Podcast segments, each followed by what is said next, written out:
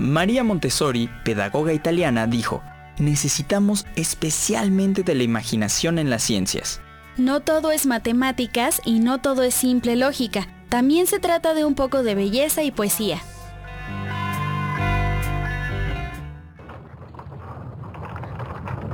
Descubrimientos. Disolviendo mitos. Revelando realidades. Descubrimientos. Descubrimientos.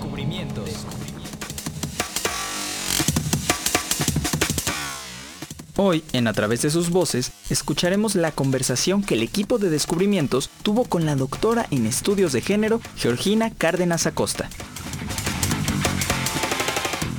En A Pescar Ciencia, Mateo nos hablará de un nuevo descubrimiento en las redes sociales. En Innovación Científica les hablaremos sobre algunos de los avances en varias áreas de la ciencia. Hola Didier, ¿cómo estás? Hola Ari, muy bien. Contento de empezar un nuevo viaje por el universo tan diverso que es la ciencia. Yo también, y ya estoy en mis marcas. Pues listo, ¿sí? Comenzamos. Didier, fíjate que hace unos días escuché en la sección de ciencia de un noticiario las novedades y todas eran sobre las llamadas ciencias duras, como química, física, alguna nota sobre medicina y creo que hay mucho más, ¿o me equivoco? No, Ari, yo también creo que la ciencia es más amplia que las prácticas en otras disciplinas fuera de los laboratorios. Siguen protocolos tan rigurosos como en las llamadas ciencias duras. Ajá. Por ejemplo, las ciencias sociales, el estudio de la geografía, la antropología o los estudios de género, que después de décadas han empezado a mostrar su importancia. Para conocer más sobre estudios de género, su relación con la ciencia, platicamos con la doctora Georgina Cárdenas Acosta, quien obtuvo el grado de maestra con mención honorífica en la Escuela Nacional de Antropología e Historia. Ha publicado en coautoría varios libros y artículos en revistas especializadas. Los invitamos a escuchar la conversación que sostuvimos con la doctora Cárdenas.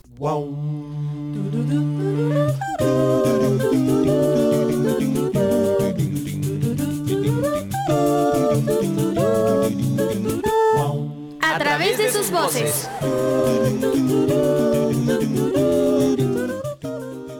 Un gusto tenerla aquí, doctora. Gracias por tomarnos la llamada y dedicarnos este tiempo. No, muchísimas gracias a la equipa y por supuesto a la doctora Laura Elena Padrón. Y para empezar, ¿nos podría contar qué son los estudios de género?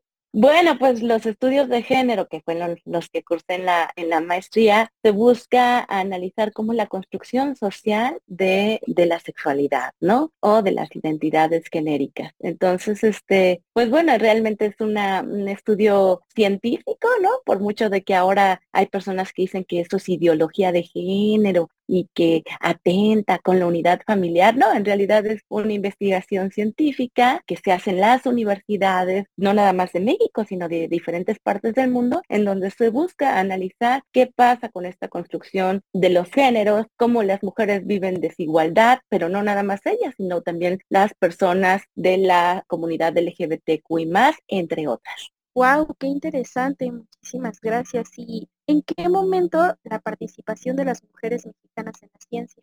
¿En qué momento inicia? Bueno, realmente las mujeres han, este, siempre hemos estado presentes en todos los ámbitos, pero sí tenemos, digamos, como un momento clave en términos universitarios, digamos, vamos a hablar de la UNAM y tenemos a Matilde Montoya, que es la primera mujer que entra a la Escuela Nacional Preparatoria, ¿no? Y también la primera mujer, por ejemplo, en titularse como médica, ¿no? Entonces estamos hablando de finales del siglo XIX, principios del siglo XX. Entonces, bueno, o sea, digamos que eso es lo que empieza a marcar como un parteaguas, ¿no? De la participación, pero no quiere decir que las mujeres antes no, no participaran, es decir, no tenían el reconocimiento como tal, ¿no? Pero ella sí es una figura relevante, sobre todo para nuestra universidad. Bueno, y ese fue el comienzo, pero además, ¿cómo ha sido el desarrollo de las mujeres en la ciencia en México?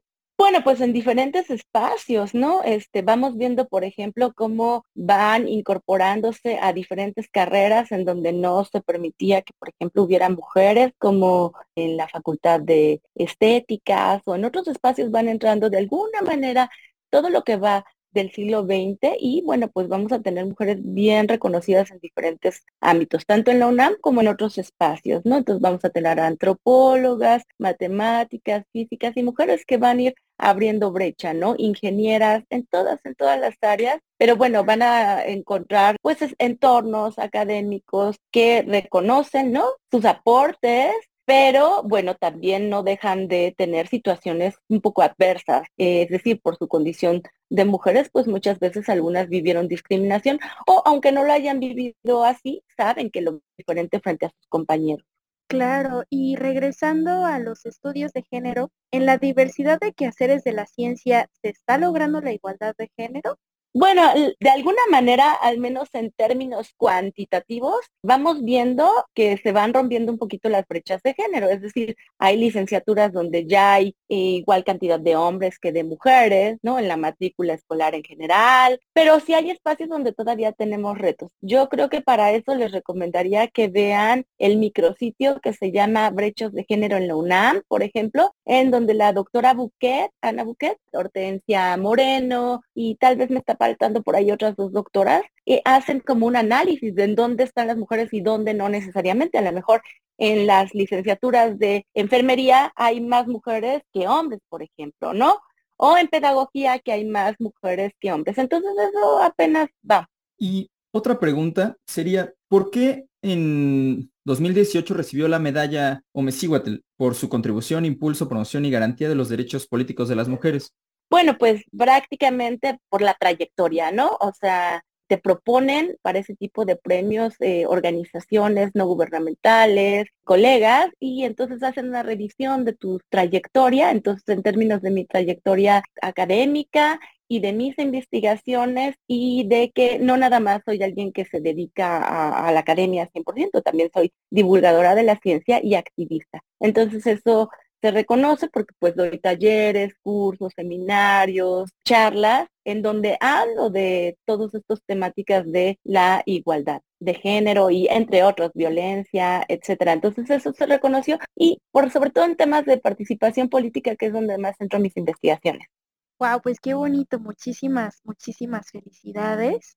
Cuéntanos un poquito acerca de, de tu último premio, por favor. Bueno, pues el reciente premio de Mujer Influyente del Año, que se va a entregar ahora el 26 físicamente, pero bueno, por tema de visa no voy a poder ir a recogerlo, pero me lo mandan, pues es algo como muy significativo para mí. Es decir, es nuevamente un reconocimiento a la trayectoria, a los aportes que he hecho en pro eh, de las mujeres mexicanas en diferentes ámbitos, ¿no? Porque si bien trabajo lo político, me centro a veces en lo local, en las presidentas municipales, en las síndicas, en las regidoras y las violencias que ellas enfrentan, ¿no? La violencia feminicida también. Entonces, bueno, es como al reconocimiento a esa investigación e insisto, ¿no? Al aporte directo que se hace a partir de charlas que buscan concientizar a la gente. Entonces, me significa mucho porque creo que a las mujeres sí, a todas las, a todas las chicas de pronto sí es importante que tengamos mujeres referentes de lo que se puede llegar a hacer, ¿no? Si bien tenemos una Matilde Montoya, que era de las que yo les comentaba como pioneras, bueno, pues de forma más reciente seguimos habiendo mujeres que seguimos luchando porque las cosas vayan cambiando en el país con el horizonte muy puesto en la igualdad sustantiva. Qué impresionante trabajo y muchas gracias por tu tiempo y por haber platicado con nosotros. Gracias a ustedes, Ariadna, Didier y a toda la equipa. Pues yo también les felicito a ustedes por hacer este tipo de, ejercicios de, de, difusión y que permiten pues que conozcan el trabajo de todas las personas. Pues gracias por la invitación y un saludo a todo el auditorio. Muchas gracias.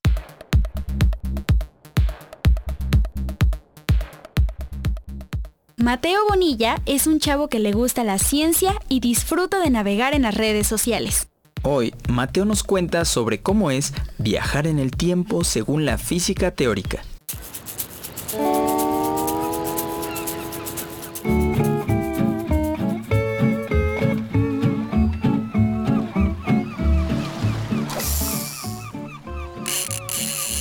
A pescar ciencia con Mateo.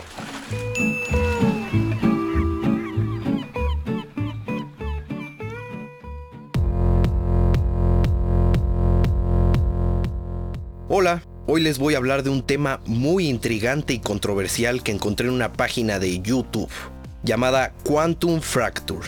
Y el título del video es Viajar en el tiempo según la física teórica. El tema de viajar en el tiempo tiene un debate asegurado. Pero ¿qué tiene que decir la física en todo esto? Al fin y al cabo se ha visto cómo los objetos cuánticos están en dos sitios a la vez.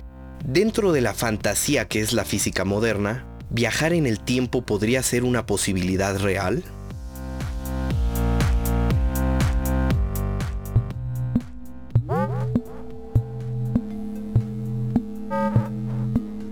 Empezamos por lo fácil, viajar al futuro. Y es que ya estamos viajando al futuro, solo que a un ritmo muy aburrido. Lo que gustaría es que tu ritmo de ir al futuro fuera distinto al de todo el mundo. Y precisamente esto es lo que te da la relatividad especial. Resulta que si te mueves respecto a una persona, sus relojes se desincronizan. El hecho de que haya movimiento hace que el tiempo se dilate. Cada vez que tú te subes a un coche, un tren o un avión, estás viajando al futuro, solo que en una cantidad ridículamente pequeña. Por ejemplo, si estuvieras un año entero viajando en un avión, tu reloj se habría atrasado respecto al de los demás en unos 14 microsegundos.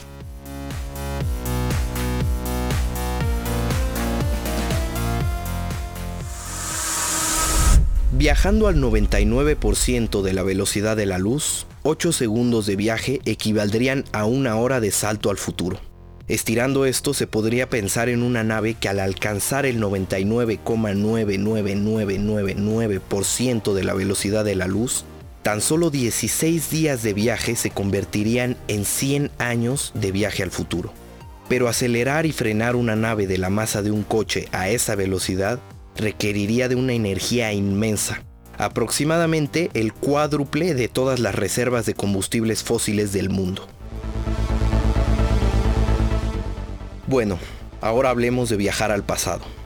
Y es que la relatividad especial es solo una parte de la poderosísima relatividad general.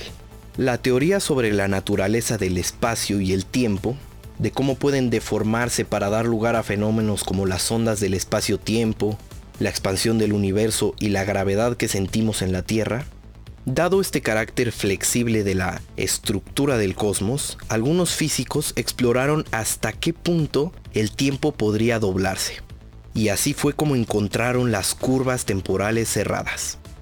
El primero en describirlas fue Van Stockum, buscando qué le pasaba al espacio-tiempo alrededor de un cilindro giratorio. Pero fue Gödel quien las puso en el mapa llenando el universo de materia perfectísimamente repartida, añadiendo una energía oscura ajustada con precisión y poniendo todo a girar. Consiguió literalmente que aparecieran caminos al pasado. Al recorrer exactamente estas trayectorias estarías retrocediendo en el tiempo. Si estuvieras observando al viajero desde el centro de rotación del universo, podrías ver su versión futura llegar antes de que él hubiera partido y todo esto implica tener que enfrentarse a difíciles paradojas. La clásica. Imagínate que viajas por la curva temporal cerrada y justo al volver ves a tu yo más joven y disparas a su propulsor para que no pueda moverse. Entonces no podría partir y hacer el viaje en el tiempo, por lo que nadie habría disparado a su propulsor, lo que le hubiera permitido viajar y dispararle a su yo más joven. Y esta es la paradoja del abuelo.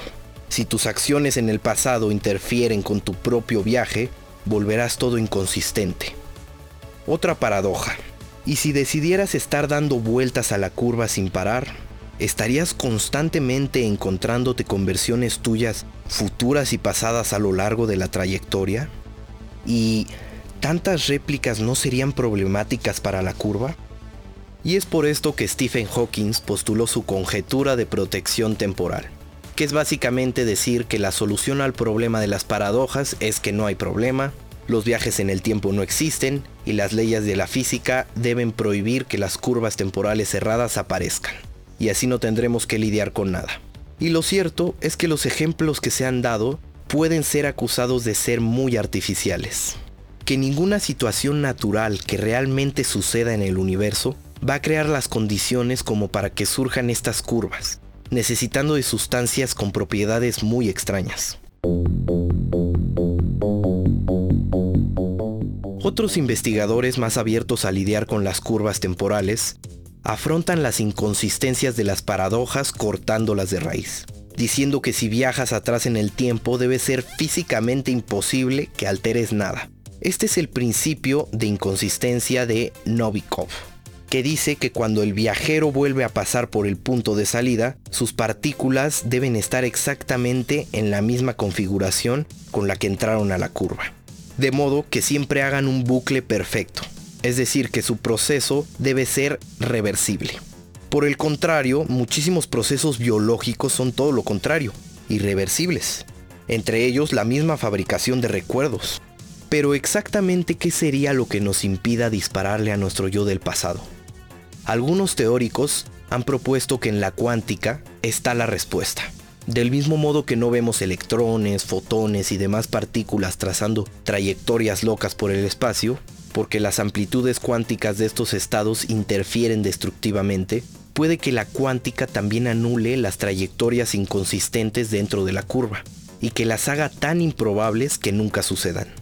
De todos modos, si es así como sucede en los viajes en el tiempo, eso quiere decir que una máquina del tiempo no solo actúa en el viajero, sino también sobre todas las cosas con las que él puede toparse.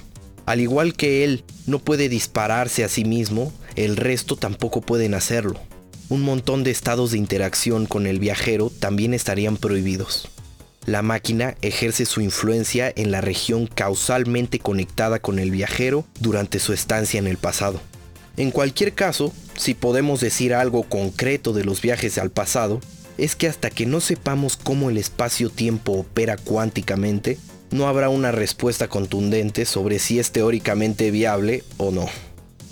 Hasta aquí termino con este gran tema, espero les haya gustado. Visiten la página Quantum Fracture, alojada en YouTube. Hasta la próxima.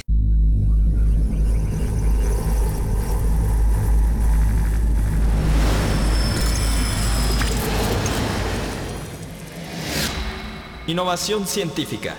Al día. La NASA parte hacia Psyche 16, la misteriosa mina flotante en el cinturón de asteroides.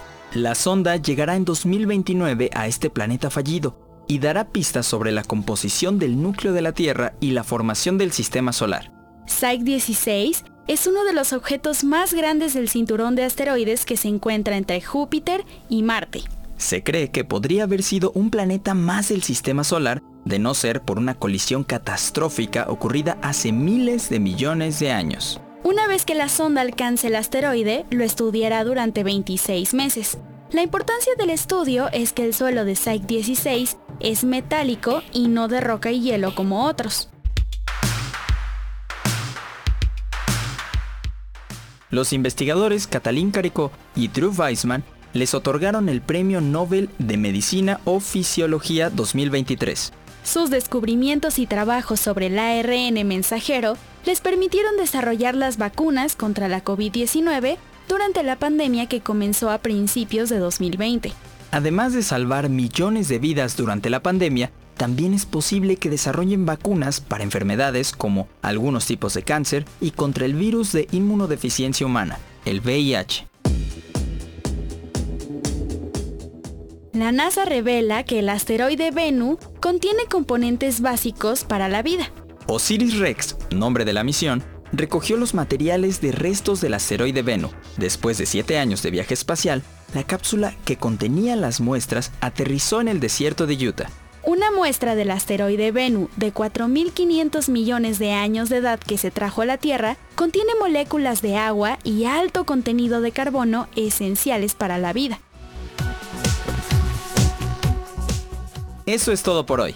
Nos escuchamos en la siguiente emisión el mismo día y a la misma hora. Si se perdieron la emisión en la radio, también pueden encontrar nuestro podcast Descubrimientos en E-Medio Radio, Anchor FM, Spotify, Apple Podcast, Google Podcast, Amazon Music, iHeartRadio y Radio Public. Hasta, el, próximo, descubrimientos. Esto fue Descubrimientos. Revista semanal de ciencia. Para jóvenes. Participamos en este programa. Jesús González, Emma Bautista, Jocelyn Vega, José Luis Solano, Luis Luna, Fortino Longines, Alejandro Ramírez, Ana Lilia Villarreal, Óscar Solís, Alma Lilia Martínez, Didier Longines, Ariadna Caero, Mateo Bonilla. Aline Sánchez. Una producción de Laura Elena Padrón para Radio Educación.